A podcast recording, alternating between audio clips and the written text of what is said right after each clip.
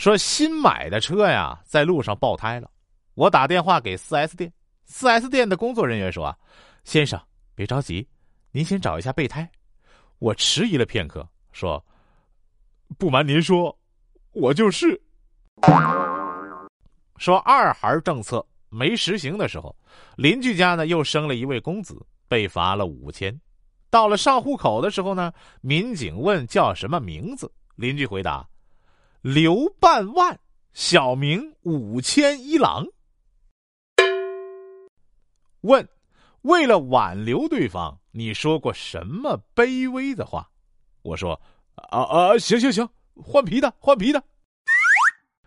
说在幼儿园门口啊，很多人在接孩子。一男子呢接了三个男孩，长得特像啊。大家都问：你这三个孙子是三胞胎吧？男人摇了摇头说：“啊，一个是我孙子，一个是我儿子啊。”大家追问呢，那剩下的那个呢？男人哭了：“是我弟弟。”说：“原来我看武侠小说呀，一直想不通小说中各门派是如何获取钱财的。今天到华山游玩，才知道原来是靠收门票啊。”你这话